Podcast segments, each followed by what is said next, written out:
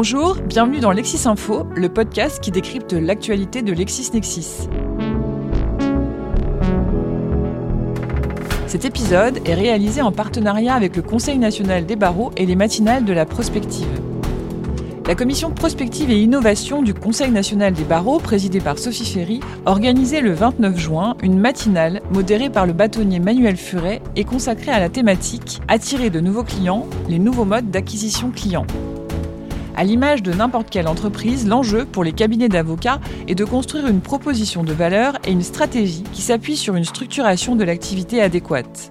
L'objectif est de développer le cabinet, c'est-à-dire d'attirer les prospects, de les transformer en clients et de proposer un service que prospects et clients recommandent.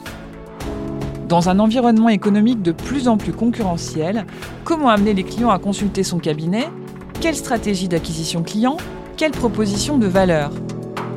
Pour en parler, j'ai le plaisir de recevoir Manuel Furet, ancien bâtonnier du barreau de Toulouse, membre du Conseil de l'Ordre et membre de la commission prospective et innovation du CNB.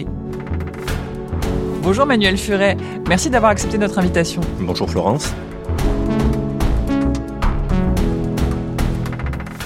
En préambule de la matinale, vous citiez un professeur d'Harvard Ce que l'on fait de nos heures facturables détermine notre présent et ce que l'on fait de nos heures non facturables détermine notre futur. Que signifie pour vous cette citation? Moi, j'ai l'habitude d'illustrer mes, propos par des métaphores un peu sportives. Je dirais, c'est lever la tête du guidon, euh, voir la route, les obstacles, les directions à prendre, les visages à aborder. En gros, appréhender son environnement. Plus pratiquement, et pour revenir à, votre question, euh, je rappellerai que l'avocat passe, on le sait, beaucoup de temps à se focaliser sur ses heures facturables et non sur ses heures non facturables, alors qu'il ne se projette pas au quotidien. Les chiffres de la profession sont d'ailleurs assez éloquents sur ce point. Et il y avait même eu une étude de, l'usine végétale qui nous enseignait qu'il y a une réelle volonté de s'approprier l'outil numérique, de fonctionner différemment pour se rapprocher des clients, mais ils n'y parviennent pas faute de temps, de moyens et de connaissances. Donc finalement, l'objectif, c'est approcher et adopter une logique entrepreneuriale, un positionnement clair sur le marché pour revenir véritablement donc sur la définition, euh, elle dit quelque chose de très simple, c'est apprendre à se donner du temps dans nos quotidiens souvent trépidants euh, pour réfléchir, faire des points d'étape et envisager un petit peu l'avenir pour le développement professionnel. Du côté des particuliers comme des entreprises, il existe des freins à solliciter un avocat. Quels sont-ils et pourquoi? Les freins, déjà, quels sont-ils? Il y en a plusieurs. Le premier, et c'est souvent le, traditionnel, c'est les appréhensions des clients. Lorsqu'on est confronté à une difficulté, et c'est la même chose à titre personnel, on a du mal à en parler. 50% des PME disent avoir besoin d'un avocat, mais ne pas y recourir. Et ce qui est encore plus intéressant, c'est que 80% des particuliers disent et pensent que les avocats sont les mieux à même de résoudre leurs difficultés, mais ils n'iront pas en voir un. Ça, c'est un des premiers freins. Le deuxième frein, c'est un déficit d'image de la profession, puisque l'avocat encore est trop associé au procès, à la justice, et pas assez euh, au conseil. On fait souvent le, parallèle avec la médecine, il faut prévenir plutôt que guérir, et aujourd'hui, c'est un travail que l'on doit mener. La deuxième chose, et ça concerne véritablement la profession, c'est ce qu'on appelle l'accessibilité, la facilité du contact, comment se fait la mise en relation. Et là, nous devons faciliter ces échanges, et je crois qu'aujourd'hui, les moyens modernes le permettent. Et enfin, bien sûr, sans piternelle question, le coût de l'avocat, le coût de la procédure, qui est véritablement un énorme frein, ce alors qu'aujourd'hui, ce coût est totalement prévisible et maîtrisé, car depuis quelques années, on a obligation de régulariser une convention d'honoraires avec nos clients. Donc, le challenge pour la profession, c'est amener vers elle ses particuliers et ses professionnels, et ainsi attirer de nouveaux clients. Alors, comment faire? Ben, De manière relativement classique, hein, en travaillant comme n'importe quelle entreprise, sa stratégie d'acquisition de la clientèle qui repose sur une proposition de valeur. Justement, pourriez-vous nous donner une définition de cette proposition de valeur? Là, vous venez sur les mots qui ne sont pas habituels. On parle en gros de stratégie euh, marketing. L'offre de valeur, c'est l'offre de service, celle que nous allons proposer à nos clients pour les inciter à choisir un avocat plutôt qu'un autre la proposition de valeur, c'est pas du tout un élément de communication. Elle doit être au cœur de la stratégie du, cabinet et avoir pour but de générer des profits elle suppose déjà que l'avocat ou le cabinet, s'il y a déjà une structuration, ait identifié sa cible et qu'il se demande, comparé à une offre de référence, quel bénéfice le client peut retirer de son offre.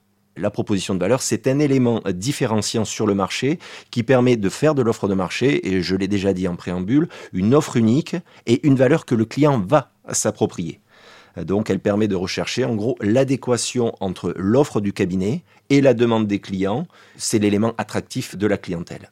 Ce qui est intéressant, c'est que la proposition de valeur d'un cabinet d'avocats ne se situe pas dans la compétence technique. C'est véritablement d'autres choses qui amènent le client à venir vers vous. Et on sait surtout que c'est une démarche qui est relativement itérative. Elle suppose des tests, des ajustements pour affiner la proposition de valeur.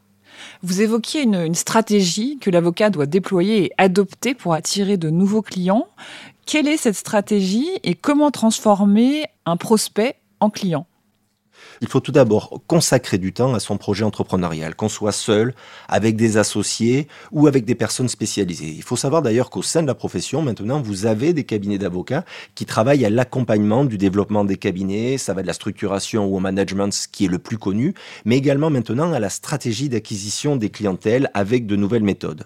Donc ça impose de se connaître, savoir qui l'on est pour dessiner véritablement notre projet. Donc ça, c'est la première démarche stratégique. Et à partir de ce moment-là, on va pouvoir déterminer des moyens, des moyens qui vont passer par les réseaux de manière relativement classique, travailler sur sa réputation, sa e-réputation, qui est quand même quelque chose de primordial aujourd'hui, et bien évidemment le marketing digital, rédaction d'articles sur Internet, publication sur les réseaux, et la publicité pour les plus gros cabinets d'entre nous. Et encore, il est facile aujourd'hui de poser euh, son encart euh, sur une enceinte sportive. Après, comment transformer le prospect en client? Je crois que de ce côté-là, il y a trois étapes. D'abord, c'est avoir une proposition de valeur pour attirer de nouveaux clients par une offre différenciante. C'est ce que j'exposais tout à l'heure. Le premier élément, définir le client cible et l'environnement du marché. Le deuxième élément, c'est rester agile. Il faut être en mesure de s'adapter. C'est ce que je disais tout à l'heure quand je parlais du côté itératif, avec une augmentation de qualité et un travail là-dessus.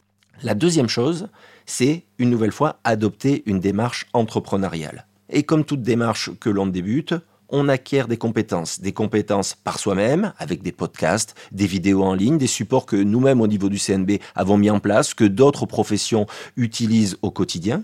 Faire preuve de souplesse, on y revient car une entreprise doit tout le temps s'adapter aux évolutions du marché, à ses concurrents et aux attentes des clients, et ensuite accorder une très grande importance à l'exécution et notamment avec une augmentation de la qualité. Aujourd'hui, on est sur ce niveau supérieur car on sait qu'on peut trouver de l'information juridique à peu près facilement sur tous les supports. Et dernière chose, une fois qu'on a fait ça, c'est qu'il faut fidéliser euh, sa clientèle et l'enjeu, c'est d'instaurer une relation de confiance, satisfaction du besoin, ça c'est l'expertise juridique, et vérification de l'expérience client au travers généralement d'enquêtes de satisfaction. Donc l'objectif étant à terme le développement et la pérennité du cabinet. Merci pour tous ces éléments et toutes ces clés. Cette stratégie, on l'imagine, a un coût. Quel financement l'avocat peut-il mobiliser pour la mettre en place? Le financement, le nerf de la guerre dans nos cabinets. Déjà, il faut savoir qu'en France, les levées de fonds ne sont pas permises pour les avocats. Donc, on travaille sur peu de supports essentiellement sur deux supports, hein, d'ailleurs, qui sont l'autofinancement, lorsqu'on en a les moyens, et bien évidemment le recours au crédit. J'ai envie de dire déjà, tout dépendra le moment de sa carrière professionnelle auquel on se pose ces questions. Si l'avocat est entrepreneur dans l'âme, il va débuter très tôt. Donc on va voir comment il va réagir, mais très tôt, en début de carrière, on sait que ça passera automatiquement par du financement par les banques parce qu'il n'aura pas la trésorerie pour euh, développer ses objectifs. Le, premier des objectifs, c'est souvent la création d'un site internet, voire d'une plateforme pour les plus jeunes qui sont assez innovants sur ces sujets-là. Si cette réflexion est menée plus tard, ou surtout si elle est menée régulièrement au cours de la carrière professionnelle, ce qui devrait d'ailleurs être la règle, il y aura déjà des stratégies de financement, d'affectation de résultats en fonction de ces bénéfices. On ne va pas distribuer tous nos dividendes et on va pouvoir les investir au niveau de la structure. Et là, on passe par la logique de l'autofinancement. Et enfin, quand on parle quand même de, financement, il y a, il y dire, il y a, l'huile de coude. Hein. C'est quand même un moment, euh, ben, pour parler, euh, pour parler un peu, un peu cash, il faut s'y coller, il faut passer du temps pour avoir ce retour sur investissement. Et on en revient sur la citation en préambule de mon propos se donner du temps qui n'est pas facturable pour améliorer tout ceci. Une autre approche pour attirer et fidéliser les clients est celle du full service. Est-ce que cette approche vous paraît innovante? Innovante, je sais pas, parce que ça existe déjà et c'est déjà dans l'attente de, de, certaines entreprises. La question du full service, c'est quoi? Chez nous, c'est principalement une réflexion qui permettrait de réaliser des missions qui dépassent l'exercice traditionnel de l'avocat. On en vient sur la possibilité de ce qu'on appelle les activités connexes, vaste sujet euh, entre les, les avocats, euh, nécessaire adaptation de notre déontologie en conservant quand même les grands principes et le cœur de notre métier. Mais si on revient sur sur votre question, ce qui est essentiel, c'est la proposition de valeur du client et de l'expérience client. C'est l'expérience client qui va vraiment tout changer. Il a besoin de full service, on fait du full service. Il a besoin de quelque chose de très spécialisé, on va faire quelque chose de très euh, spécialisé. Ce qui importe, c'est la logique d'innovation. Et là, l'innovation, c'est une façon différente de travailler, de manager, de transformer sa profession. Il y a deux types d'innovation. Il y a l'innovation de produit, comment le produit est marketé, et une innovation de procédé qui concerne toute l'organisation qui est mise en place pour diffuser ce produit tant à l'externe, avec la communication, qu'en interne, avec euh, une expérience différenciatrice, même au sein de ceux qui travaillent dans nos propres cabinets. Il faut savoir que dans les cabinets, la différenciation n'est pas tant la prestation technique que la façon de l'exécuter. Et c'est ça qui importe le plus. Vous prenez un exemple très concret, c'est l'exemple des divorces. Tous les avocats produisent les mêmes actes. La question, c'est de savoir comment les produire différemment et comment ça peut satisfaire euh, le client in fine. Donc il faut choisir une approche qui est celle adaptée aux clients du cabinet et à l'offre qu'on leur propose. Pour conclure, que recommanderiez-vous aux jeunes avocats qui souvent peinent à se constituer une clientèle et comment le CNB sensibilise la profession dans son ensemble sur ces sujets? On va faire simple en, trois mots. Ils sont jeunes, et c'est justement le champ des possibles, être curieux, être audacieux, et être persévérant par contre. Parce que là, il faut euh, dépasser les visions court-termistes que l'on peut rencontrer dans la profession. Les débuts sont difficiles.